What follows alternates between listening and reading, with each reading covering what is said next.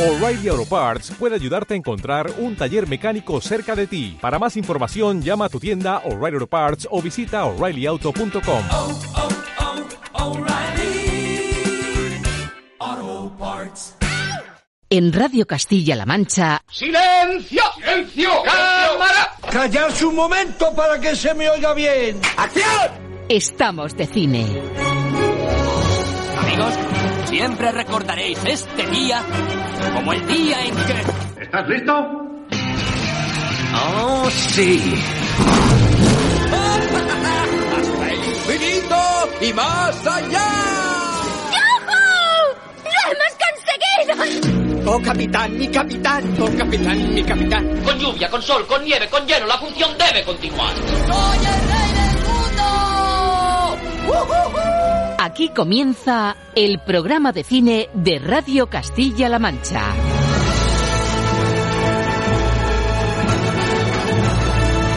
Presenta Roberto Lancha. Muy buenas a todos, ¿qué tal amigos, señoras, señores? Vaya capítulo especial, diferente y estimulante el que te hemos preparado esta semana para encarar este paisaje gélido y nevado que nos rodea y pasar una hogareña hora de radio, cine y humor y buena compañía. Casi casi como si estuviésemos al calor de una gran chimenea.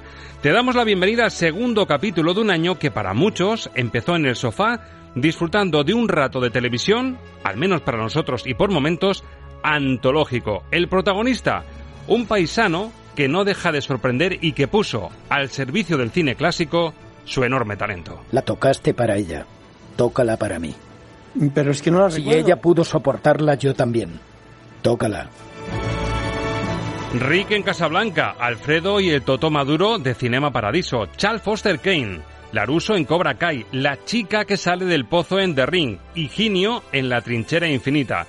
El despliegue de talento, humor y amor al cine que exhibió José Mota para despedir 2020 es, incluso para cinéfilos exigentes como nuestro Alberto Lucchini, el mejor especial Nochevieja que se ha visto en televisión en mucho tiempo. Así que, y ya que seguimos en fechas mágicas con esto de nieve incluida, ¿por qué no cruzamos los dedos y tiramos de agenda de amigos de Estamos de Cine para ver si el bueno de José Mota nos coge el teléfono en un ratito? Pero antes de intentarlo tenemos que analizar con nuestro exigente crítico qué películas han llegado a la cartelera para despedir las Navidades. Promete la comedia costumbrista francesa El Manual de la Buena Esposa que protagoniza Juliette Binoche y sorprende y mucho el regreso de Russell Crowe, sí sí, gladiador, como conductor aquí fuera de sí en la película Salvaje. ¿Qué es lo que quieres? Quiero que aprendas lo que es tener un mal día. Y que aprendas a decir que lo sientes. ¿Y lo vas a aprender? A base de golpes. Y tras los estrenos, otro momento muy especial para Estamos de Cine. Hoy, en el diván de las bandas sonoras, te queremos demostrar que hasta el más complejo de los retos puede tener un resultado alucinante. ¿Te imaginas tener que poner música al que ha sido quizá el momento deportivo más bonito de nuestras vidas? La podré ver mañana, la podré ver dentro de tres años, dentro de diez y me seguiré emocionando porque, ya te digo, son recuerdos imborrables. Es difícil explicar lo que, lo que sentimos allí. El mejor homenaje es el del aprecio personal que todo el mundo tiene hacia él. El mundo le va a reconocer como uno de los mejores porteros de la, de la historia. Ángel Luque sienta hoy en nuestra zona chill out al compositor Carlos Jara, el músico que ha dotado al documental Colgar las alas de una banda sonora a la altura del mito que ya es Iker Casillas. Una oportunidad de descubrir que una banda sonora puede hacer grande incluso a un documental y de disfrutar de temas que alternan el tono épico que requiere una gesta deportiva con el lado humano y dramático que hay detrás de todo gran deportista. Dos personajes muy queridos, quizá dos de esas personas a las que más de uno y de mil elegirían en esa típica encuesta de ¿con quién te irías de cañas? Van a ser hoy la gran referencia para pasar un rato cercano, amable y divertido como el que queremos que hoy pases con nosotros. El frío, ya lo notas, sigue arreciando. La nieve dibuja un paisaje bucólico tras la ventana. Y es el momento ideal, perfecto, para encender la chimenea del cine y de la buena radio. José Mota lo sabe como pocos. Haga frío, sol, llueva o nieve, la función siempre, siempre debe continuar. Algo que sabemos muy bien en...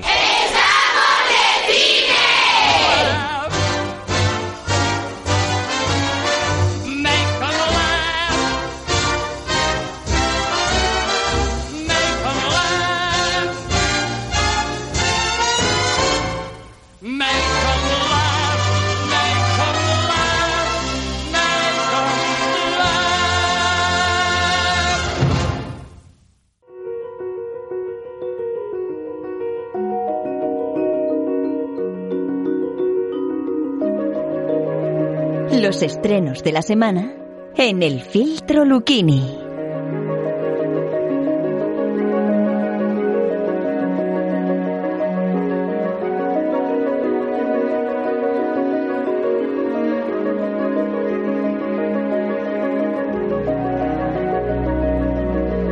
Esta exquisita banda sonora que suena de fondo la ha compuesto Alessandre Desplat, el oscarizado compositor que nos ha regalado para empezar el año una maravillosa banda sonora para una no tan maravillosa película de Netflix que es Cielo de Medianoche, de George Clooney. De ella vamos a hablar, pero antes tenemos que mirar a la cartelera con la que se sigue desperezando este nuevo año y saludar antes a nuestro crítico de cabecera, Alberto Lucchini. Muy buenas. Hola, muy buenas. Bueno, yo mirando la cartelera, mira que la semana pasada decíamos, pues esto pasaría por perfectamente por una cartelera de Navidad de otro tiempo. A lo mejor estrenos más contaditos, con cuentagotas, está llegando poco, pese al embudo que se está montando. Pero chico, lo de esta semana, cuando veo a Russell Crowe, mmm, primero que, que le ves por las dimensiones y dan ganas de decirle quién eres y qué has hecho con Russell Crowe. Bueno, y, se- que- y se- segundo por el tema, que, que es bastante es que chocante. más que Russell Crowe, parece John Goodman. Exactamente. Pues No, no, pues tienen que andar por ahí, por ahí, ¿eh? Porque John Goodman yo creo que tiene que ser casi un dos metros. Pero en cuanto a dimensiones, en cuanto a ancho, tiene que andar por ahí, ¿eh? Eh, pues como ancho y además como se- con la barba que se ha puesto al estilo John Goodman. De hecho, es que hay planos de la película que, que parece el propio John Goodman y debe andar por los 150 kilos tranquilamente, ¿eh, Bueno, el señor Crowe. Un Russell Crowe muy, muy enfadado, muy, muy orondo, muy cambiado, desde luego, a- con respecto a aquel sex symbol casi de gladiador. Y llega en la película Salvaje, como decía, una película muy poco amable para seguir desperezándonos y metiéndonos en este año, porque yo creo que refleja una situación que casi todo el mundo ha vivido, que es perder los nervios en el volante. Pitar cuando no debes, em, no tener paciencia cuando no debes, y aquí, amigos, si pitas a quien no debes, puede que pase esto, que Russell Crowe se convierta casi en Terminator, o en Salvaje, que es el título de la peli.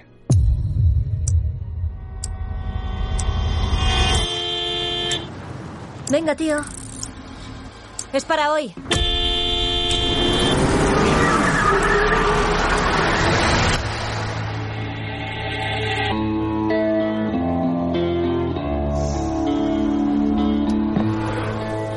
¿Sabes lo que es un toquecito de cortesía, chaval? Suena así, suave. Amistoso, será lo que tu madre pretendía. No, no lo era. Mamá. Estoy pasando una mala racha, lo siento. ¿Me perdonáis? Ignórale. Si hacéis lo mismo, lo olvidamos. No tengo nada por lo que pedir perdón. ¿Podemos irnos?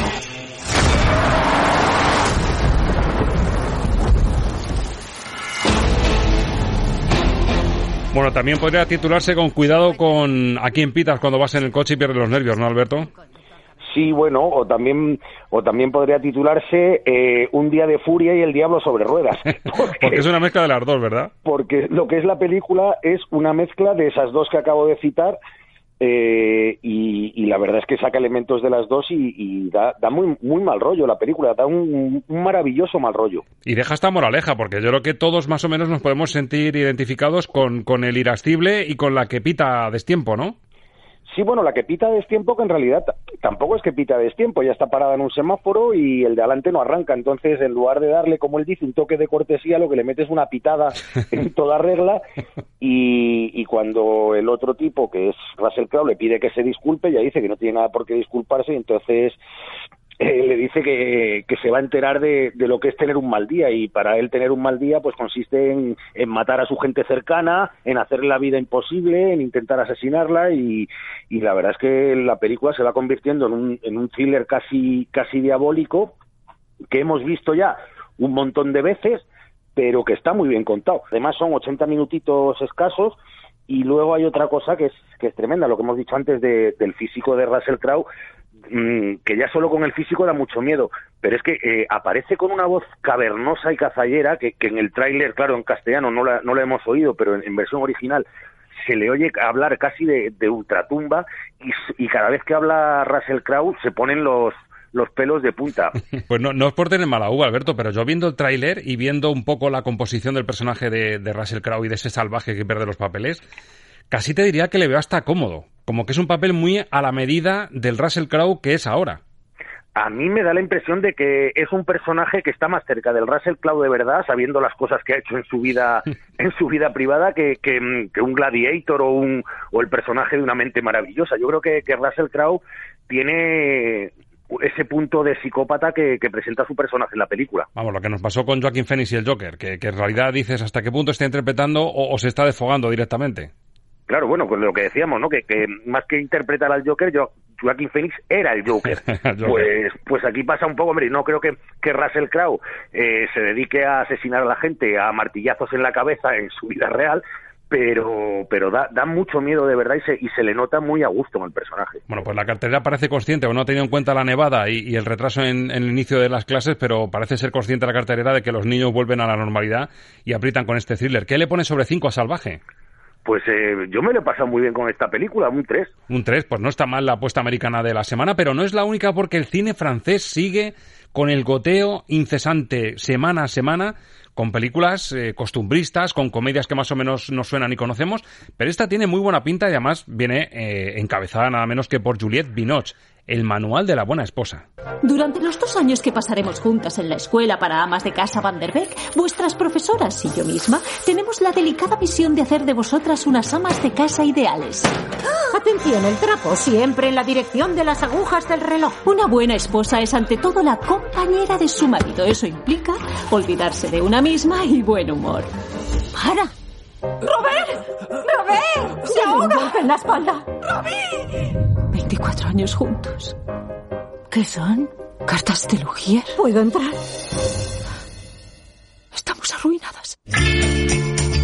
Claro, es muy fácil hablar de ser una buena esposa hasta que descubres que el compañero de tu vida pues no fue tan fiel como tú te imaginabas. Y como decían en la que se avecina, creo que era en aquella serie, lo de qué mona va esta chica siempre, Juliette Binoche, qué mona está esta chica siempre. Sí, sí, bueno, es que Juliette Vinos es, eh, ya sabes que aquí nos gusta mucho el vino, Juliette Vinos es como un gran vino. Cada año que pasa está un poquito mejor. Increíble, ya tiene su edad, tiene que rondar los 60 si no se cuela ya Juliette Vinos de largo, ¿no? Juliette Vinos eh, está más cerca de los 60 que de los 50, desde luego.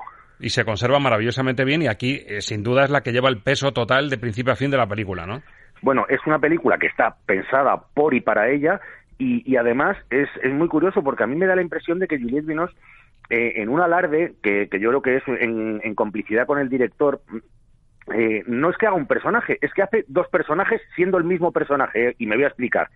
Eh, la película son dos en una. La primera mitad, donde nos presenta eh, esta escuela para buenas esposas, estas esta cosa anacrónica, donde formaban a las jóvenes de buena familia para que aprendieran, pues, cosas eh, como planchar, cocinar, eh, tener contento a su marido, eh, cuidar la casa, llevar las cuentas de casa. Y, aquí eh, nos encontramos a una Juliette Vinos que es eh, casi una muñeca repollo, o sea, un personaje eh, completamente cursi, redicho, cargante, que, que, está intentando explicar a estas niñas eh, cómo tiene que ser su vida, y de repente, a mitad de película, hay un giro de guion donde, eh, bueno, se ha oído en, la, en el tráiler, no estoy, no estoy desvelando nada, el marido y director de la escuela muere, y entonces de repente ella descubre otro mundo, se convierte en una mujer empoderada, se convierte en una mujer moderna, cambia radicalmente el tono de su interpretación y nos encontramos con un alegato feminista total donde todo lo que habíamos visto en la primera mitad de la película eh, pierde su sentido, eh, nos vamos a otro a otra narración completamente diferente y al final la cosa desemboca en un número musical eh, feminista que es de las cosas más delirantes que he visto en mucho tiempo. Bueno, y en este caso hablábamos del cine francés que llevamos como un mes mínimo seguido con una comedia francesa o una película costumbrista francesa en cartelera. Claro, aquí el toque universal que va a tener esta película va a ser precisamente el toque de Juliette Binoche que hace que trascienda más allá de que sea una peli europea o francesa. Es una peli comercial para todos los públicos prácticamente. Sí, es una peli para todos los públicos, es una peli con un mensaje muy actual porque al final es una reivindicación del, del lugar de la mujer en, en, la sociedad, que es un tema que está, que está muy de moda y sobre todo pues eso es una película que, que se está vendiendo como un film de Juliette Binoche, que no lo olvidemos, es una actriz que ha ganado el Oscar. Exactamente, es una, una actriz maravillosa, tanto en el perfil más europeo de cine más intimista como en el perfil comercial que ha dado el do de pecho en ambas versiones. Sobre cinco estrellas, calificación para el manual de la buena esposa. Pues yo le voy a poner un 2. Un 2, no llega al dos y medio, ¿no? No te ha convencido del todo el, el conjunto, ¿no? es que, ya te digo, esa indefinición de contarme dos películas en una y sobre todo a mí mmm, el número musical del final, que se, que se supone que es la moraleja y el leitmotiv de la película, me resulta muy cargante. O sea, que el desmelén es lo que te chirría un poco más que, que la parte más conservadora, ¿no? Eh, sí, porque la, la, es decir, la primera parte, que está contada con mucho sarcasmo, ya te está quedando claro el mensaje, porque eh, al ver esas cosas que le están enseñando, en, uno asimila que, que, disparate y que despropósito. No hace falta que me lo expliquen y que me lo den masticado y digerido y otra vez masticado. No, no, no era necesario. Bueno, pues del 3 de Salvaje con Russell Crowe al 2 de esta película de Juliette Binoche, el manual de la buena esposa, y me da que vamos a seguir bajando porque toca mirar a la pequeña pantalla, a las plataformas, porque otra de las pelis que también está sonando en el arranque de este año es la última que ha dirigido Josh Clooney y que él mismo protagoniza. Ciencia ficción con un toque también con aires de metafísico, que yo no sé si le ha salido del todo bien a Clooney, se titula Cielo de Medianoche. Responda, Ether, aquí el Observatorio Barbó. ¿Recibe esto? ¿Hay alguien ahí? Aquí el éter. ¿Alguien me recibe? No estamos recibiendo nada. Eso sitúa nuestro último contacto con el control. Hace... Tres semanas. ¿Por qué hay tanto silencio? Es el Ether. Es una nave espacial que esperábamos que fuera nuestro futuro. Debo advertirle sobre las condiciones de la Tierra. No conozco todos los detalles, pero todo empezó con un error. Clooney, un solitario científico llamado Agustín, que se encuentra en el Ártico y que trata de contactar con una nave espacial que intenta regresar a la Tierra, una Tierra absolutamente distópica, infectada y a la que prácticamente no se puede volver para, para vivir. Una apuesta, yo creo que valiente o por lo menos arriesgada de Clooney. Lo que pasa, amigo, el conjunto Alberto le sale una cosa bastante, bastante espesita. Yo no sé si venía de Gravity, empapado de Interestelar y de películas que hemos visto que están muy por encima de esto si ha intentado hacer una cosa, no sé, diferente, pero lo que le ha salido es una cosa un poquito tostón, ¿eh? Lo que le ha salido es un, un pastiche y, y, y, por así decirlo pronto, y mal, una castaña. Una castaña. Eh, Tú me decías por WhatsApp que me encantó el término que, que acuñaste, que, que, lo voy a decir en, en, en, antena. Es una peli muy molesta. Que yo es una peli. Es de lo que peor se puede decir de una película, ¿eh? Sí, es, es molesta por muchos motivos. Primero, por como tú dices, porque se están viendo mmm, tan claras las referencias o sea, a Gravity es que es ine inevitable que, que, comparemos la película con Gravity, pero es que el momento interstellar es está casi calcado y, y mucho peor hecho. Pero es que luego también hay elementos de, eh, de Passengers. Eh, Eso es. No, no lo sé, mira, eh, yo la película me parece aburridísima, le so creo que le sobran algo así como 45 minutos como mínimo, dura, dura dos horas y cuarto, se hace eterna e interminable y luego creo que, que Clooney no ha sabido medirse como director, porque es verdad que, que, el diseño de producción de la película es muy ambicioso, que hay dinero metido y entonces eh, creo que él ha intentado lucirlo más de la cuenta, porque ver en tiempo real cómo unos astronautas mmm, perdidos en el espacio arreglan una nave, pues hombre, no es lo que lo que uno pretende ver cuando va al cine, ¿eh? es como ver cambiar una rueda de un coche en tiempo real, es que es aburridísimo. Y no sé si te pasa a ti también que un poco la actitud que tiene el personaje de Clooney, ese hombre taciturno, desengañado de todo, sin ninguna esperanza, te acaba contagiando, te, te acabas viniendo abajo viéndole esa cara, esa caída de ojos, de esa falta de energía, te acaba, te acaba contagiando a ti también. Sí, bueno, es que la película lo que le falta es eso, en, energía, y, y, luego, además, hay otra cosa que, que, es muy importante. Eh, hay, hay unas unos vacíos en el guion incomprensibles que si nos ponemos a analizarlos, porque, bueno, la, la situación de él con la relación de él con la niña eh, está todo forzado metafísicamente y mal explicado, pero es que el, el, final de la película, que no lo voy a contar para, para los que se quieran castigar viéndola, es un despropósito eh, de, de, dimensiones cósmicas. Sí, y, y más gastando dos horas, como gastar de metraje para luego al final no cerrar bien la historia. No, no, está, está mal cerrada, pero es que además es un sinsentido, porque lo que hacen los personajes no es ni explicable, ni justificable, ni, ni tiene coherencia respecto a lo que ha pasado antes. O sea, es todo, todo un, desastre. Bueno, hay que decir que es uno de los proyectos con los que arranca Netflix el nuevo año, pero hay que decir que viene de un 2020, cerrado un 2020, en el que va a dar mucho hablar y de hecho creo que va a ser una larga lista de, de, películas con el sello Netflix las que van a pujar por el Oscar. Hablamos aquí de Mank, hablamos también de, del juicio a los siete, a los siete de Chicago. O sea, un borroncillo de la buena racha que llevaba Netflix, pero hay que reconocer que es un borrón de George Clooney también. Sí, sí, a mí, a mí de, me parece, de lejos, mmm, de todas las películas que ha dirigido Clooney, la peor. De hecho, se te quedará en una estrella. Si te conozco un poco, una estrella va a andar por ahí, ¿no? Y, Y gracias. Y, gracias. Y, y porque uno está de principios de año generoso. Venga, yo le pongo uno y medio para, para no quitarte el, el papel de, de vinagre total en las calificaciones. Así que suspende la película de Josh Clooney. Y ya que estamos mirando, Alberto, la pantalla pequeña, te traías un sonido y una música que seguro que te trae recuerdos y que puede también que te traiga recuerdos de lo que hemos empezado viendo en la tele con el nuevo año. Escucha.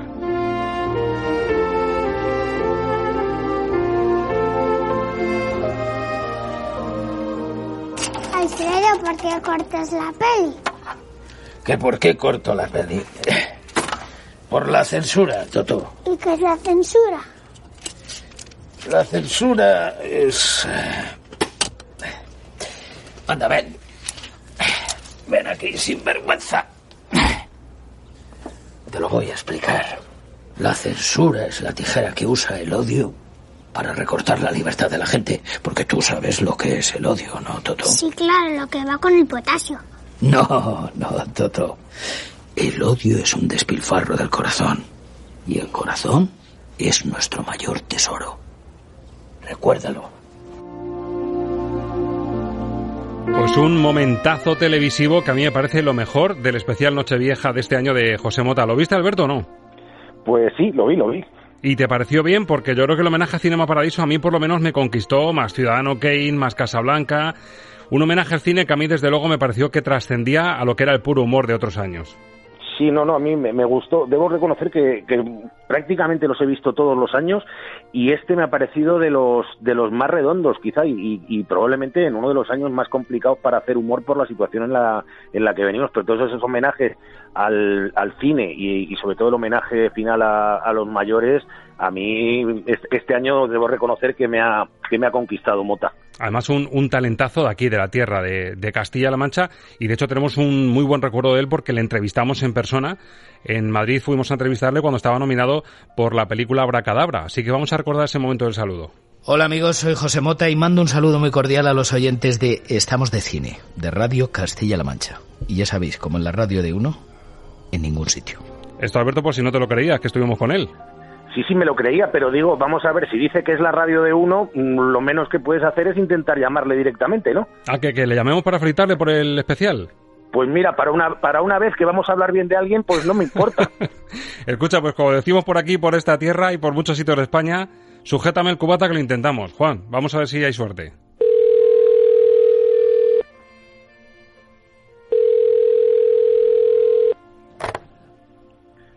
Dígame. Sí, José Mota. Sí. Hola, buenos días. Mira, te llamamos de Radio Castilla-La Mancha, de Estamos de Cine. Hombre, ¿a qué debo el honor? Pues mira, que estábamos hablando de, de, buen cine y nos ha venido ¿Ah, sí? al recuerdo reciente tu especial de Nochevieja de hace unos días. Hombre, muchísimas gracias. Pues Oye, vaya, vaya homenaje al cine que nos cautivó. Bueno, Alberto, aquí tienes a José Mota, ¿eh? Te pensabas que no se iba a conseguir la cosa. No, no, yo por eso te he retado, porque pensaba que sí lo ibas a conseguir. Que eh, encantado de hablar con, con José Mota y, de darle personalmente la enhorabuena por, por lo que me pareció un, un programón. Muchísimas gracias, Alberto. La verdad que este año era propicio para varias cosas y yo tenía claro antes de, de nada, primero, hemos perdido a, al compositor, a Morricone, eh, ya con una edad avanzada. Se nos han ido muchísimos eh, gente de la tercera edad, entre ellos, que nos han abandonado y que a, los que yo quería especialmente dedicar el, el, programa. Porque, como decía en el especial, es, y es verdad, ¿no? Ninguna generación había recibido tampoco y ha, ha dejado tanto a sus hijos. Es que es verdad y conviene tenerlo muy en cuenta. Y, y era algo que yo tenía claro. Entonces, Cinema Paradiso, por su última secuencia, me brindaba esa posibilidad de poder homenajear a través de esa de ese personaje que recreo de Salvatore pues el momento de, de los abrazos de, de la gente mayor y, y, y, lo que han trabajado por nosotros y han hecho por nosotros. ¿Se puede decir sí, que, sí, que el final, el, el, hecho de pensar en el final, que, que ese, esa colección de besos que tiene la película original, que pudiera ser un homenaje a los mayores, es lo que de alguna forma justificó y te hizo encender la chispita de decir, pues a lo mejor Cinema Paradiso puede ser el hilo, el, el, pegamento, ¿no? Sí, Sí, en primer lugar por esto que estás diciendo y en segundo lugar porque la pérdida de un gran compositor como es Morricone, uh -huh. pues es que me, me, era redondo por varias cosas. Luego la relación que tiene Totó con Alfredo, eh, un niño que de alguna manera está descubriendo el mundo y yo tengo la posibilidad de explicar y hablar del odio, el egoísmo, que es otra de las grandes pandemias que tenemos, creo, ahora mismo en, el, en la humanidad, y el odio, el odio que se extiende, lo polarizado que está el mundo entero, ¿no? Eh, pues todas esas cosas quería tratarlas. Y creo que a través de un personaje tan carismático como Alfredo y, y, ese niño que abre los ojos, eh, viendo cómo, cómo, cómo se lo explica este adulto, pues me ofrecía esa posibilidad. Digo, claro que sí, lo voy a hacer. Y luego la, la maravillosa banda sonora que, que, que era un vehículo de transmisión de, de, de afectos y, y sensaciones maravillosas. O sea, es que lo tenía todo para mí, ¿sabes? A mí me parece una idea fantástica. Lo que pasa, Alberto, eh, hemos hablado muchas veces de, la vis cómica y de la capacidad que tiene como intérprete José Mota, que no es que rinda homenaje al cine, es que él forma parte del cine, como nos ha demostrado ya en, varias películas. Pero claro, aquí es que se le presenta la oportunidad. Esta idea que tiene de Cinema Paradiso es, es brillante, es genial. Pero claro, atreverte a decir, voy a ser el Salvatore Maduro, voy a hacer Alfredo Maduro, voy a hacer Rick en Casablanca, voy a hacer de Charles Foster Kane, hasta Virginio en la trinchera infinita. Eso, amigos, son palabras mayores, Alberto. Sí, bueno, es que, eh, a ver, aquí hay un homenaje al cine, pero no solo a través de, de, Cinema Paradiso, es que es un homenaje al cine con mayúsculas desde el principio hasta el final. Y, yo creo que, que José Mota ha demostrado en muchas ocasiones que es un, un gran cinéfilo, el que me corrija si me equivoco, vamos. No, no, yo el cine de hecho, estoy trabajando en algún proyecto, ¿no? Y de hecho acabo de terminar ahora en compañía de Baugarte, eh, la compañera de Berto Romero, en Mira que hemos hecho, y Pepe Villuela, mm. una comedia que se llama García y García, que se estrenará este verano. Bueno, que vuelve, vuelves al cine. Pues mira, es una de las preguntas que tenía pendientes, o sea que nos, nos sacas de dudas. Oye, José, ¿a cuántos personajes llegas a, a, imitar o a parodiar en, en el especial Nochevieja? Ay, pues la verdad que no. No los ha contado. no, no, no, no los he contado. Fíjate, hay muchas cosas. Se rinde a veces mucho culto a cuántas voces haces, cuántas. No, no es que me lo pregunten, es simplemente que me. No, no tengo yo tanto, tanta, ¿cómo te digo yo? Tanto detenimiento en que una voz se parezca cuando parodia a un personaje. Me interesan otras cosas más. Me interesa mucho más el hurtar el alma del personaje, que me parece mucho más interesante. La voz se parece, hay gente que imita súper bien y hace voces maravillosas, pero me interesa mucho más el contenido que el continente, ¿sabes? Sí. ¿qué, qué, qué, es lo que quiero comunicar? Eh, ese, ese alma del personaje. Mira, recuerdo que hace muchos años ya, bueno, deben de ser como 10 años aproximadamente, cuando hice la parodia de Alfredo Pérez Rubalcaba, sí. eh, yo llegué al plató, yo te he de confesar que yo no me curro los personajes en YouTube, ¿eh? ni los veo, ni nada. Es como Illa este año o Miguel Bosé. Yo los recuerdo haberlo visto por la tele y llego al plató y los hago tal y como yo los recuerdo en esencia. Como lo percibiste, ¿no? Sí, sí, sí, el recuerdo y de repente me brota eso. Es como si tuviese un pequeño almacén ahí en el subconsciente que me va soltando información en torno a eso. Porque mi cometido es más, eh, pues lo que te he dicho, poner hincapié, hacer hincapié en, en, el contenido, en el mensaje, qué quiero contar, el alma, el lenguaje corporal, me interesa mucho más eso. A mí me gustó mucho, me gustó mucho cómo encarnas a Alfredo, Alfredo en Cinema Paraíso, pero me sorprendió no ya solo cómo, cómo interpretas a Rick, a Rick en Casablanca, sino cómo está rodada la escena la fotografía, el, cuidado extremo de cómo está sentado en la mesa, la mirada bucólica. Es que lo, calcamos porque en ese sentido sí que fui muy cuidadoso, mm. tanto con las ópticas que pedimos para grabamos en 4K, todo lo más parecido al cine ahora se graba digital, pero digo, vale, quiero 4K, quiero la, la continuidad de Alfredo con Toto está hecha en 4K, con iluminación perfectamente, conseguimos las eh, las ópticas idénticas a las de la peli porque nos enteramos y entonces las tenían y, las alquilamos, unas ópticas viejas de, de, aquellos años, ¿no? De hace, yo no sé cuántos años tendrá Cinema Paradiso exactamente, pero puede que tenga, ¿cuánto? ¿25? Más, más años. No, 30 cumplidos 30 este años, sí, celebramos los 30 años. O sea, que buscabais la textura de la época, ¿verdad? No, no, no, exactamente, exactamente. Menos, menos pulidita la imagen, un poquito más, ¿sabes? Más granulada, más y sí, eso lo cuidé muchísimo, muchísimo ahí, porque todo lo que es homenajear el cine, pues eh, como dice el compañero, sí, sí que me, me, encanta, me interesa. El cine es el compendio de muchas artes. Se da cita a la fotografía, la literatura, la interpretación, tantas cosas. Alberto, ¿tu escena preferida de, de, las que hizo José que tenían que ver con el cine? Mi escena preferida de, de las del cine es, es, exactamente el corte que has puesto cuando cuando Alfredo le explica le explica a Totó lo que lo que es la censura y lo que es el odio porque me parece que, que desgraciadamente define demasiado bien lo que es España hoy en día. Bueno, a mí me alucina también que incluso está Charles Foster Kane, que, que ya hay que ser amigo del cine y, y, hurgar y profundizar, cuando entiendo que a lo mejor ni siquiera dio tiempo, José, al, fenómeno Mank, esta película que, que indaga en, los secretos de Herman Mankiewicz, en, cómo se escribió el guion de Ciudadano Kane, incluso una película que se ha puesto de nuevo de moda por esa peli, la, también la, la parodias y, y, lo haces además con un, con un batacazo y un golpe a los políticos tremendo. Bueno, ten en cuenta que yo, fíjate, eh, mi primer trabajo en solitario fue Ciudadano Quién. Anda. El primer trabajo que hice, el primer especial, ¿no? Entonces por eso puse Quién. Fue el primer especial que yo hice eh, como José, ¿no? Y lo dediqué todo en torno al mundo este de, de Orson Welles, o sea, pues todo lo que planteaba, ¿no? Y, bueno, la canción esta de, Hay un mediocre en mí, que me tuve, fíjate, os voy a contar un, dato curioso, me tuve que maquillar en blanco y negro, entero, pero maquillarme con, con maquillaje gris. Para poder hacer el juego, el contraste del blanco y negro y el color, ¿no? Porque luego me terminaron de blanque, o sea, de ponerme blanco y negro ya en pospo, pero necesitaban que yo ya estuviera blanco y negro, porque si no tienes que ir frame a frame decolorándome y eso es muy costoso muy costoso. Por eso yo salía en un mundo en color en blanco y negro. En, con traje negro y camisa blanca, iba realmente vestido en blanco y negro y la cara maquillada de ceniza, o sea, de color gris, y las manos y todo. Pero fue muy bonito y luego, pues bueno, da el resultado que da, ¿no?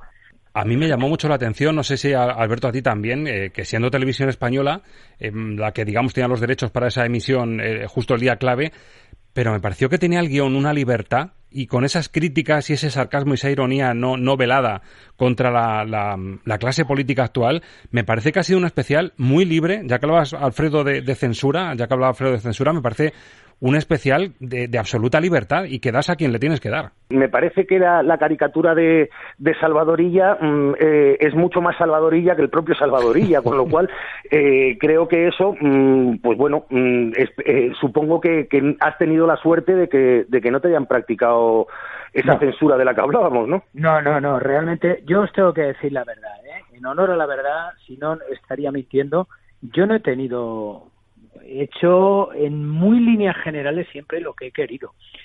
Supongo que esto tiene que ver con una cosa también, ¿no? Tan importante es el qué como los cómo. Como tú hagas una cosa, el cómo también importa, porque yo lo que no hago es eh, nunca, no me gusta poner en tela de juicio pues el lado personal de nadie, meterme en el honor privado, o sea, la vida privada de la gente. Lo que sí pongo en tela de juicio en mi especial pues son los desempeños públicos. En este caso estamos hablando de política, bueno, desempeño público. Bueno, pues puedes decir X, X, me ha parecido esto y tal. Pero es muy importante no ser agrio, barato, o sea, no en cierto momento creo que se puede ser muy crítico y te lleva más lejos en la crítica golpeando con guante de terciopelo, con la herramienta adecuada que es la comedia, el humor, que, que nos permite llegar a sitios donde no llegaría el cine la comedia, manteniendo las formas, ¿sabes? O sea, quiero decir que se puede ser correcto o ser educado también en la esta sin, sin necesidad de ser gratuitamente agresivo. Correcto. Además, se ha, visto muchas veces, sobre todo en radio, en grandes imitadores de personajes públicos, que si al final logras imitar a esa persona con estilo, con humor, clavando su voz, pero la parodia que haces tiene su gusto, e incluso el parodiado al final mm, como que es cómplice de ello, ¿verdad? Como que se alegra o está de acuerdo en que le puedas parodiar. Yo creo que el humor nos hace a todos, si bien usamos la herramienta, yo no digo que la haga, yo intento hacer lo mejor que puedo, a veces acierto más, otras menos, depende, ¿no? pero trato de no sobrepasar esa línea que yo mismo me he establecido, es decir, el lado personal no lo cuestiones no te metas en vidas privadas, no. Intenta hacer algo de lo que tú, si lo hiciesen contigo mismo, no, no te sintieses incómodo. ¿Me explico? Perfectamente explicado. Y eso no cae, no te exime de poder hacer una crítica concreta de un desempeño, de una función, de alguien que tenga un cargo público. No, lo puedes hacer. Pero yo creo que, bueno, intento hacerlo de la manera que a mí me gustaría si yo fuese ese, ese cargo público, ¿no? Verlo. Digo, bueno, pues mira. Eh, cuando hemos recordado los homenajes a películas, se nos ha olvidado citar uno que yo creo que es de los más brillantes de, de, todo el programa, y es ese homenaje a Love Actually, protagonizado por el señor Casado y la señora Álvarez de Toledo. Maravilloso. Sí, porque es una escena muy bonita de la peli, ¿no? Y entonces, bueno, pues en ese riff y rafe que tuvieron, pues eh, había que contar algo, había que contar algo. Y luego lo que ocurre adentro, se supone que es su supuesta compañera, ¿no? Que está viendo la tele y se ve a sí misma, llega la, la chica de la curva, ¿qué curva? La que hay que doblegar. La curva bueno, pues toda esa, toda esa cosa. Y ahí te pegas el capricho de, de, ser la chica de The Ring, del pozo. sí, joder, tuvimos ahí el curro de salir de la tele y todo eso lo tuvimos que correr. Y, bueno, pues luchando contra los tiempos que se tienen en televisión, que son más reducidos que en cine, pero, pero bueno, contento al fin y al cabo, la verdad. Es el más difícil todavía. Hacer de la chica de Risa saliendo del pozo y que sea Fernando Simón es ya como...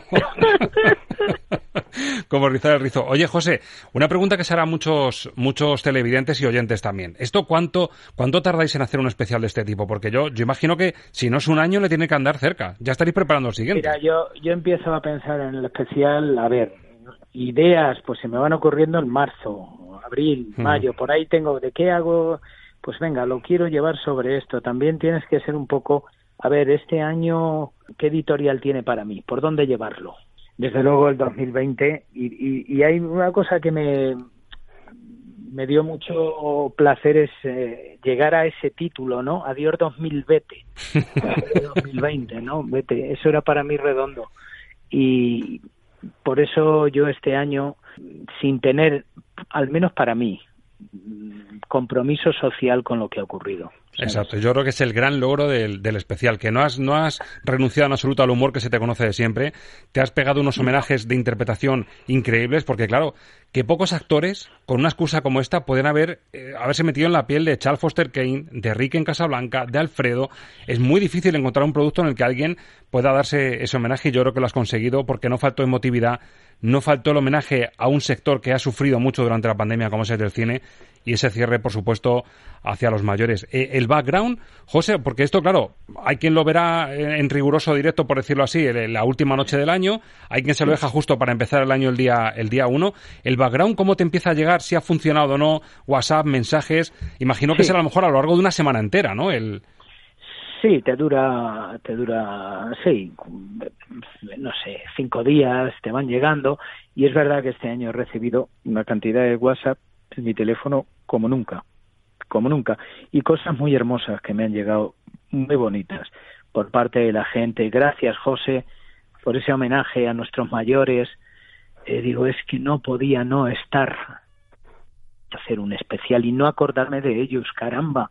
Si es que son nuestra referencia, son nuestra dignidad. La gente es una generación irrepetible, pero ¿cómo no acordarme de ellos? Es que es verdad, es que han pasado, mira, muchos de ellos abuelos, guerra civil, eh, posguerra, eh, antes de la posguerra, la Segunda Guerra Mundial. Han estado toda la puñetera vida trabajando para que hoy nosotros tengamos la dignidad que tenemos, macho, en la vida y, y vivamos como vivimos. ¿Cómo no recordarles? Lo digo claramente, siento verdadera adoración con la gente mayor porque les debemos mucho, mucho, mucho. Totalmente de acuerdo. Alberto, ¿qué le dices en la despedida José Mota? Pues le digo que, que quedo a la espera del especial del año que viene, que ojalá lo pueda ver con, reunido con la familia y sin mascarilla y, que, y que este año sea, sea mejor para todos.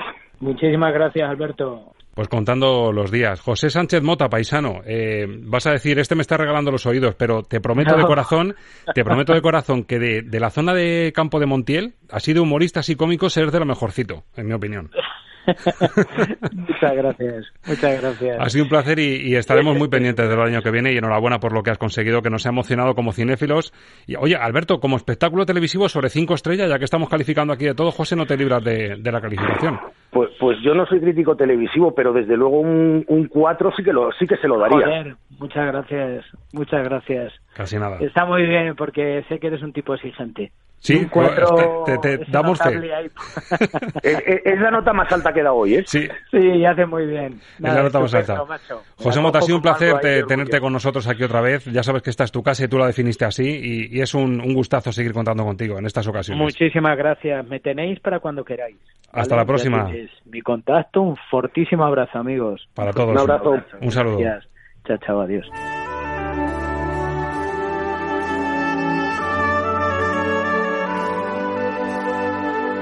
¿Nos oyes? Esto es Radio en Cinemascope. Estamos de radio. Estamos de cine. Y estamos con Ángel Luque, nuestro experto en bandas sonoras que ya está por aquí. Ángel, muy buenas. Muy buenas, Roberto. ¿Te gustó a ti también el especial de, de José Mota? A mí me emocionó la idea, es decir, que, porque claro, ah, yo me lo llevo siempre a mi terreno. A mí también me parece que es un homenaje a Morricone. Yo no me lo esperaba, sinceramente. No había oído tampoco nada sobre la temática que iba a tratar y la verdad es que me, me sorprendió, me emocionó, porque yo creo que tiene ese toque El final es precioso. eh, de la emotividad del cómico, ¿no? De cómo un cómico es capaz de decir lo más triste de una manera tan original y bueno, pues me parece que es que es dejar la, la importancia de la impronta del cine en este tiempo, que yo creo que la estamos viviendo todos también, ¿no? Lo abordó José Mota y de hecho decía yo en la portada que yo creo que José Mota y el personaje del que vamos a hablar ahora serían dos de los que salen fijos en la, en la pregunta típica de con quién te tomarías unas cañas. Ah, sí. Yo creo que te tomarías uno con José Mota y otro con el que es para muchos el ídolo deportivo que nos hizo vivir uno de los momentos más bonitos de nuestra vida si hablamos de fútbol y de deporte. ¿Qué música pondrían ustedes o qué música se podría poner a un momento tan importante como este? Se la quita como puede de encima la pelea con el brazo de Schneider. Deja seguir el colegiado. No, no me lo puedo creer. Rubén, vamos, Casillas. Rubén Casillas. ¡Gol! Casillas que vuelve a ser santo. Casillas que nos vuelve a iluminar el día. Casillas que cierra la portería. Casillas que anula a Rubén. Es el capitán. Es Saníquer de nuevo. Cuando más falta nos hacía, nos quitó un penalti de encima. Y ahora acaba de salvar a España en la final.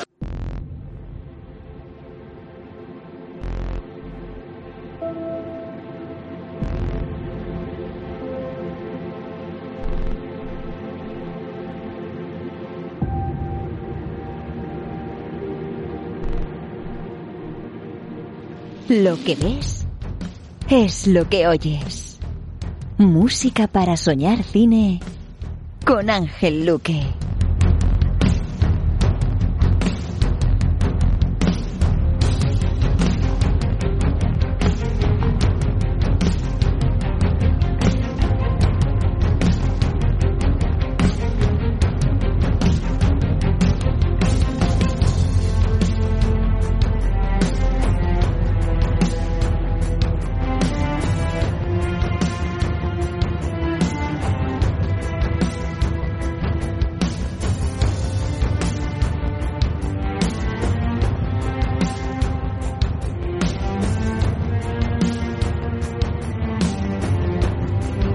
Con esta personalidad, con esta fuerza suena el tema dedicado a Iker Casillas en un documental que yo reconozco.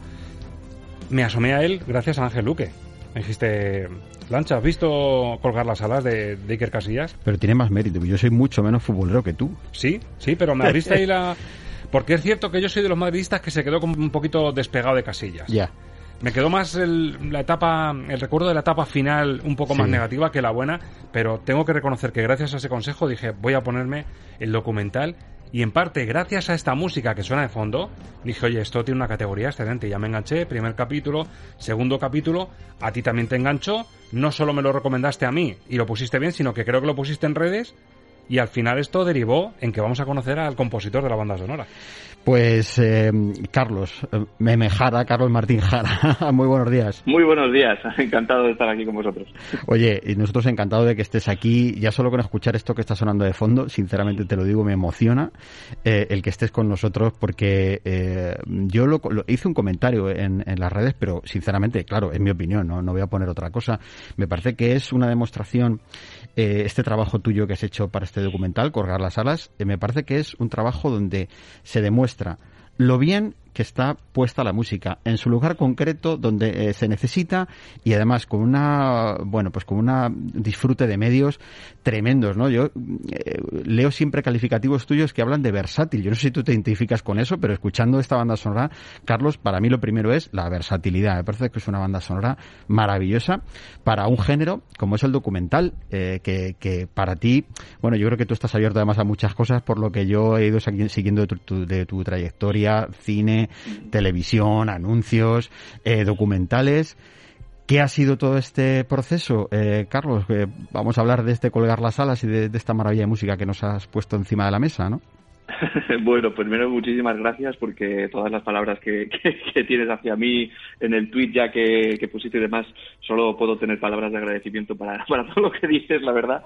Y nada, sobre todo me alegro mucho de, de bueno, de que efectivamente eh, eh, hayáis podido ver un poco esa ese trabajo que nosotros hemos intentado hacer de efectivamente que la música pueda acompañar de alguna forma toda la historia que en este documental se, se narra, ¿no?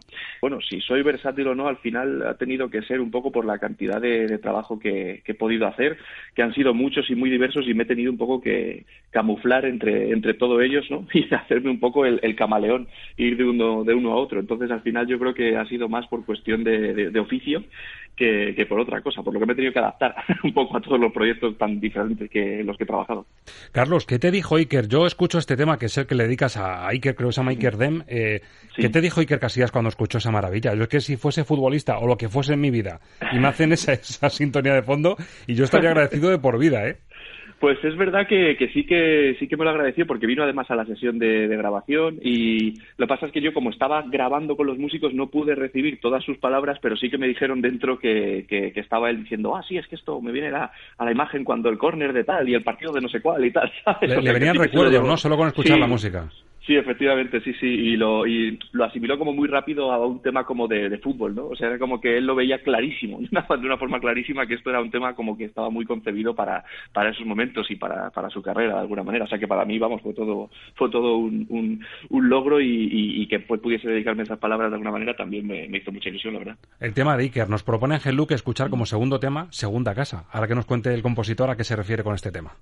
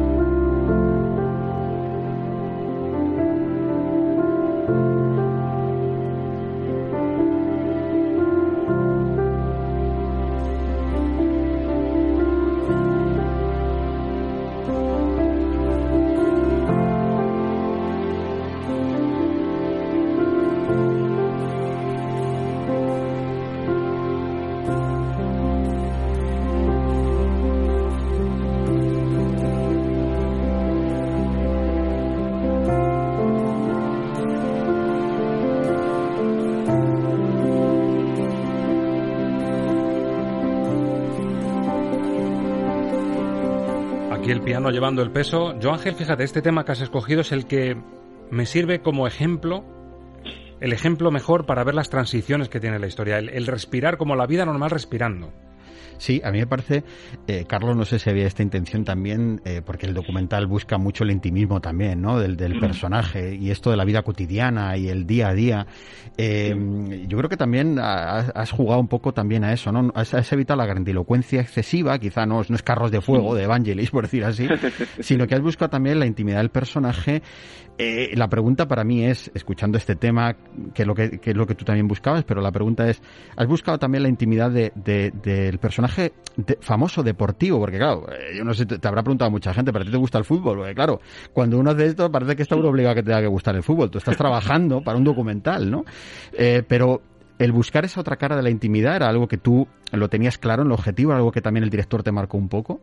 Bueno, pues es cierto que cuando me reuní con el, con el director y vimos un poco eh, el lugar que la música podía ocupar, ellos estaban muy acostumbrados a utilizar una música muy épica siempre, casi que me reconocieron un poco por deformación profesional, estaban acostumbrados a, a ligar toda esa épica a los partidos de fútbol. Y claro, eh, hablamos de, de no llevar mm, la música a- al fútbol, sino llevarlo al personaje de Iker. Y Iker, efectivamente, en todo este documental narra cosas pues muy íntimas y muy individuales, por así decirlo, ¿no? Y muy, muy pequeñitas. Entonces, este tema en concreto, además, que se llama El Segundo Hogar, es porque lo identificábamos o lo empezábamos a usar en Navalacruz, que era el pueblo donde él se, se crió, que él me decían que era como, como su segundo hogar. Por eso era como, bueno, esto es como, como su segunda casa. Y el tema en sí es, efectivamente, es muy simple, es casi como muy mundano, muy, muy corriente, ¿no? Era, es, es, este, un contrapunto enorme al todo el tema épico del fútbol y eh, la, la- todo el tema del bullicio del público. Es una cosa como muy de. Sí, yo eso está- me lo imaginaba un poco como su cabeza, él solo, ¿no? Haciendo un poco su día a día, un poco esto. Y esas tardes de verano con sus paisanos, ¿verdad? Que se le ve como uno más. Sí, es el, el Iker que vemos más, más corriente,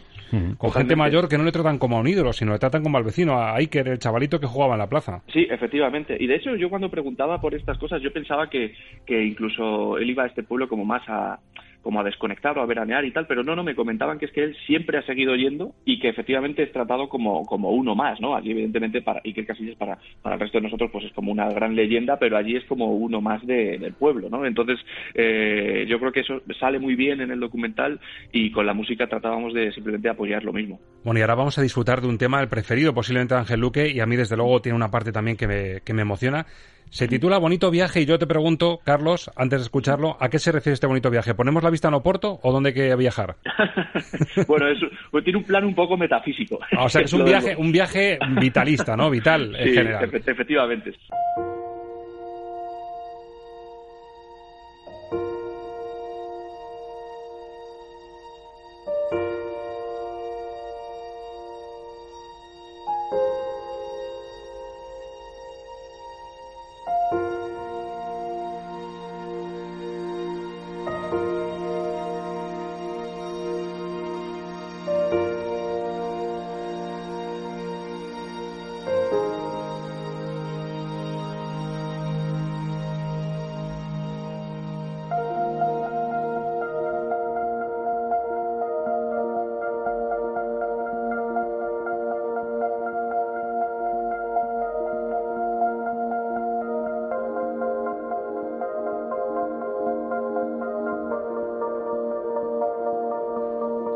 Un tema envolvente, maravilloso también, claro. Ahora con el matiz que ha dicho Carlos, imagino ahí que después de contarle su aventura vital a sus chicos, con esta música de fondo, suspirando y diciendo, menudo viaje.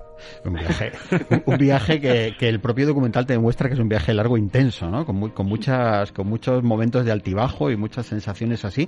Eh, Carlos, eh, ¿cómo se compone para seis capítulos? ¿Tú eh, te dan un guion completo sin dividirlo y tú vas pensando temas o vas haciendo para cada episodio un bloque de temas?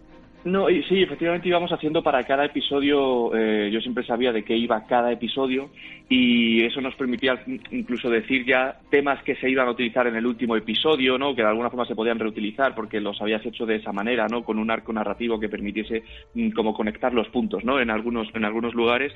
Eh, pero sí, luego me iban dando cada episodio ahí íbamos analizando si, si tenía sentido en algún punto hacer una variación sobre un tema ya existente porque estuviésemos hablando de lo mismo o si había que hacer un tema nuevo porque estuviésemos hablando otra cosa nueva.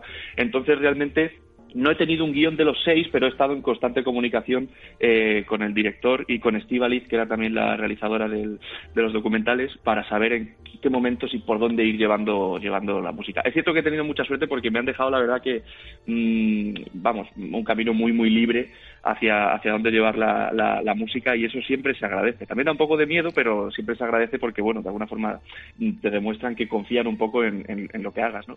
Carlos, ¿cuál fue tu, tu momento más emotivo? Una vez que ves el documental, digamos, como espectador, como, como paisano de a pie, pero con la semillita que llevabas dentro de la propia composición que habías hecho, ¿cuál fue el momento que te puso la carne de gallina o que incluso las lágrimas afloraron y que más te convenció cómo ensamblaba tu música con lo, con lo que preparaba el documental? Pues fíjate, eh, ese momento fue en el episodio 5, eh, en la entrevista de, de Iker cuando, cuando dejó el Real Madrid, en la entrevista en la que él empieza a llorar y utilizamos el Iker theme, de hecho, una de las, una de las variaciones. Y me hizo sobre todo gracia porque, bueno, yo, yo había visto el episodio evidentemente varias veces, entonces yo yo no sabía todo lo que iba a pasar y cómo iba a pasar, pero de repente miré a mi izquierda y mi mujer estaba llorando y le dije, ¿estás llorando?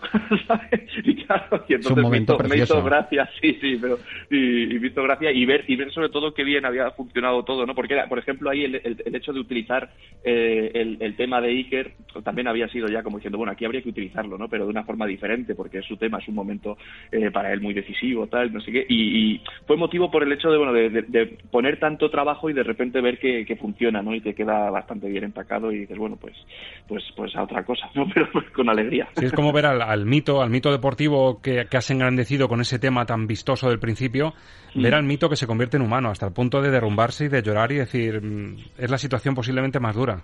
¿Verdad? Sí, sí, sí, es, es, la misma. Yo ya cuando lo veía ya sin música, ya simplemente se, vamos, se te congelaba un poco el, corazón por, por, por, saber cómo él estaba viviendo eso, ¿no? O sea, que, que sí que era una situación durísima y, y bueno, simplemente intentamos plasmar eso en el documental.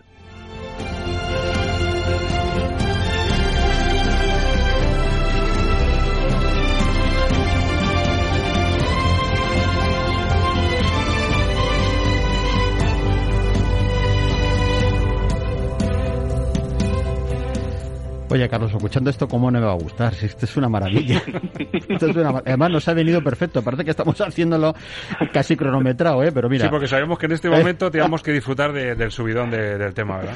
Oye, eh, Carlos, déjame hacer un paralelismo, a ver si es un poco atrevido lo que voy a hacer. Eh, tú eh, empiezas desde muy abajo, de una manera muy sencilla. Tú, a, a, ver si te suena esta, esta frase. La, la, la, vergüenza es enemiga de las oportunidades. No sé si te suena, si te suena esa frase. La vergüenza Ay, es... me suena mucho. Pues es tuya. Esta frase es tuya. No, no me digas. ¿Cómo pasa el tiempo, vale, Carlos? no, no, me, no, me, lo puedo creer. Sí, es eh, tuya. Pero, esta... pero, yo lo habré copiado de otro lado, seguramente. Sí, tú, tú decías que te había inspirado Pablo Coelho o algo así, ¿no? Ah, vale. ¿Te sientes identificado con eh, esa imagen de un Iker Casillas que viene desde abajo, un chico sencillo de Móstoles, etcétera? Tú, eh, tu recorrido, cuando uno lo, lo, analiza, pues tú aprovechaste las oportunidades que te dieron, te dijeron, oye, ¿te quieres ir a Los Ángeles? Venga, vete, aprovecha, aprende. Eh, ¿Qué tienes que hacer para 20 cortos de animación, música? Venga, aquí estoy, lo hago sin vergüenza, llamo a quien sea y aprovecho lo que haga falta. ¿Ves un poco de paralelismo? Porque yo pensando eh, en diferentes campos, pero pensando en vuestra vida, digo, que Carlos también es una persona que desde muy abajo se ha buscado el, encontrar su hueco en la música. Yo creo que esta es una buen, un, buen momento con tu música que estamos escuchando para ver que has llegado a un grandísimo momento, ¿no? Hombre, salvando las distancias con, con Iker en concreto, evidentemente sí que eh, veo, veo, paralelismos no solo con, con mi vida en ese aspecto, sino que es cierto que ya ahora podríamos decir que estoy viviendo el sueño ¿no? de mi vida, por así decirlo, pero es verdad que hace años yo leía muchísimas biografías y veía que muchas empiezan igual, ¿no? O sea, que al final es como gente muy sencilla, que bueno, que simplemente pues persigue un sueño tal y tal cual, eh, no sé quién dijo una vez que pues como, como que un, una, un gran muro se levanta como ladrillo a ladrillo cada día, ¿no? Entonces eh, yo tomé esa decisión con un poco con ingenuidad e inocencia de ir, ir dando pasitos poco a poco y empecé efectivamente con los cortometrajes, luego conocí a uno que me dijo, vete a Los Ángeles y a mí me parecía una locura, cuando se lo dije a mis padres y mi mujer también flipaban, era como que vamos a hacer en Los Ángeles tal, pero era como, bueno, pues vámonos y ya veremos tal, y la verdad que tampoco ha pasado tanto tiempo cuando, cuando lo pienso, pero mi vida ha cambiado enormemente, o sea que, sí, que sí, que yo sí que me siento un poco identificado en ese sentido y, tengo muchos amigos también que, que, me lo dicen y me siento muy agradecido, la verdad.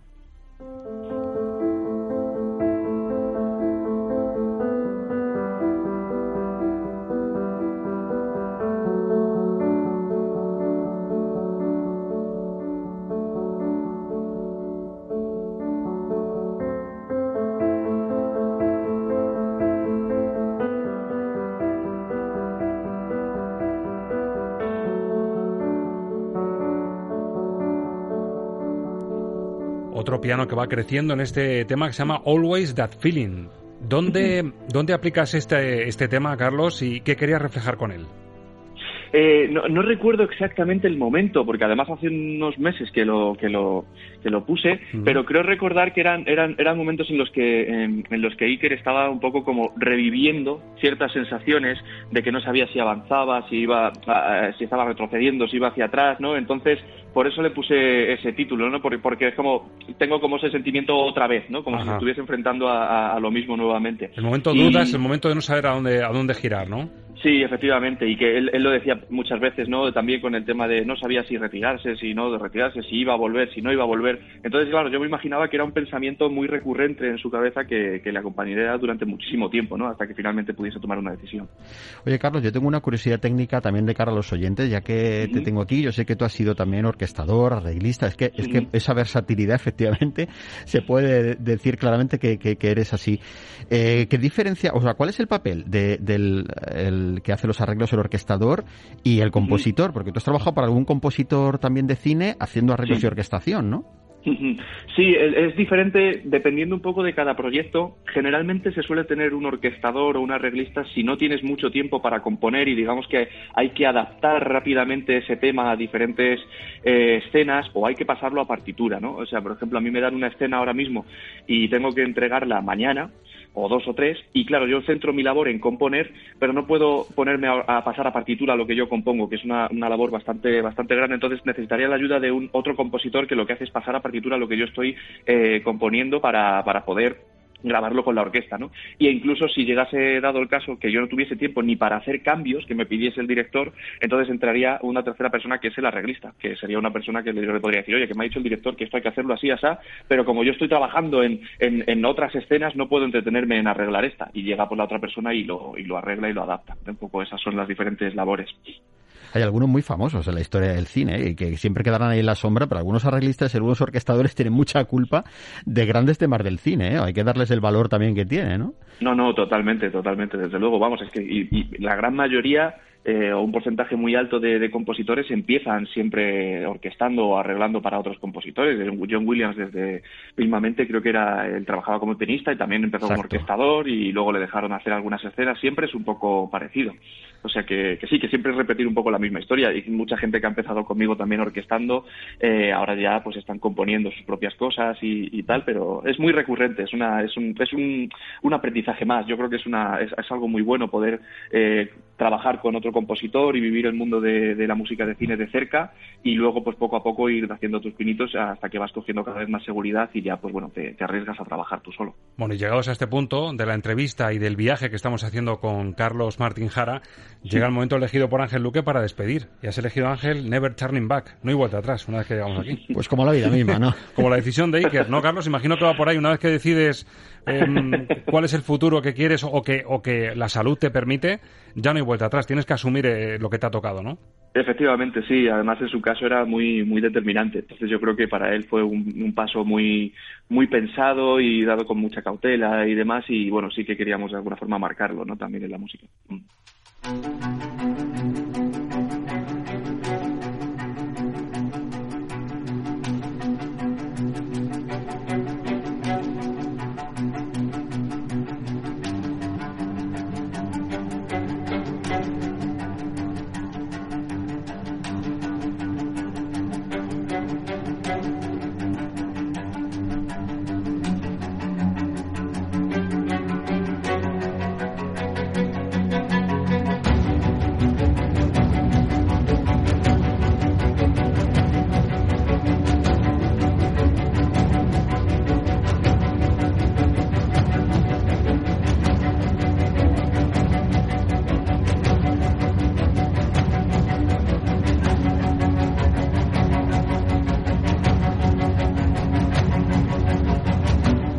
Tema poderoso con la cuerda dominando al principio y luego la percusión. Alguno diría ya, muy Zimmer esto, muy Hans Zimmer, ¿no? Con la percusión, Ángel, que te da mucha rabia que se diga eso, ¿verdad? A mí me encanta. La, y, y, me hace ver la variedad. Lo que hemos escuchado es, es, es absoluta variedad lo que, lo que tiene y, y, y la cantidad de, de, de, juegos musicales y de incluso de géneros, yo me atrevo a decir, que, que trata la banda sonora. Y por eso me parece que va incluso más allá de que sea para un documental o no. Es que me parece que es una obra musical que tiene un valor que eh, eh, hace más grande, como hemos dicho, el documental, pero es que musicalmente hablando me parece que es y hace justicia muy al título. interesante. No hay vuelta atrás. Si tú dices no hay vuelta atrás y pones esto, Carlos, como que te, te, te es poderoso, es sugestivo, ¿eh? sí, la verdad, la verdad que sí. Pero yo, no hay vuelta atrás, pero esperamos un poco que te anime a ir hacia adelante. ¿no? Esa es un poco la, es. la, la, intención. Lo de atrás te, te, ha, te, ha, venido una curva difícil, pero bueno, ya tienes que afrontar el nuevo camino, ¿no? Y para adelante. Exacto, sí, sí, sí, esa era un poco la, forma de, hacerlo y de hecho, eh, incluso recuerdo que con este tema, eh, en lugar de, coger esa épica grande, orquestal grande, lo, cuando lo hice, lo hice pensando más en esa parte más minimalista, ¿no? Más íntima de Iker, más sacada de, ese segundo hogar, por así decirlo, ¿no? Por eso el tema empieza con la cuerda, pero como una, una cuerda como muy pequeñita y luego ya va creciendo efectivamente con, la percusión cimeriana. Estamos hablando de no vuelta atrás, yo creo que, que nos toca ya casi cerrando. ¿Cuál es el futuro, Carlos? ¿En qué estás trabajando? ¿Te vamos a escuchar en alguna peli o dónde vamos a poder escuchar al, compositor de esta pedazo de banda sonora? bueno, pues mira, sí, literalmente estoy acabando una película ahora mismo eh, que se llama Ego, que espero que salga, no sé exactamente cuándo se estrena todavía, porque eso no me ha llegado, pero la estoy terminando ahora y empiezo una, creo que también en un par de semanas, o sea que la verdad que ahora sí que tengo bastante trabajo por Ego, ¿no? El título Ego. Sí, efectivamente. género? ¿Estamos hablando de drama, terror, comedia? Pues eso diría que es como un ciencia ficción terror minimalista, por así decirlo. o sea, te, pone a prueba.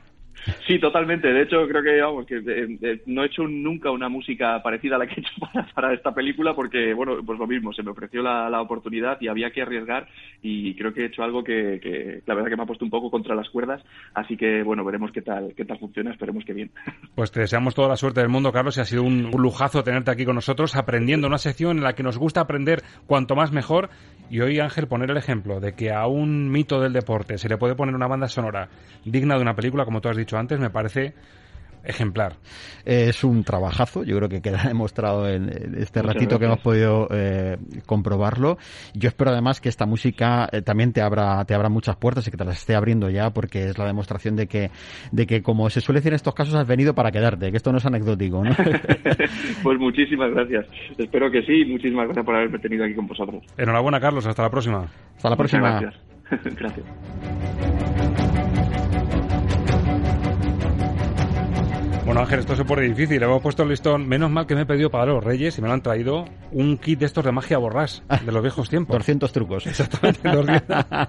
ya unos cuantos más, ¿eh? Estamos en el 2.24, o sea que hay que pedir algún truco más. Pero bueno, si quieres te vienes esta semana a casa, probamos la chistera y a ver qué nos sacamos de ella para la semana que viene. Pues eh, si son cosas tan maravillosas como estas, bienvenida a la magia y bienvenida a la fantasía y bienvenida a la ilusión que la necesitamos. Que la música es un motor para, para estos momentos que vivimos y la demostración de, de ello es esto que estamos escuchando, ¿no? Firmo debajo, Ángel. Muchas gracias. Gracias a ti. Amigos, señoras, señores, a ver lo que da de sí ese magia borrás mítico, porque la semana que viene en Estamos de Cine vamos a sacarnos más cositas de la chistera. Ha sido un placer tenerte ahí como espectador.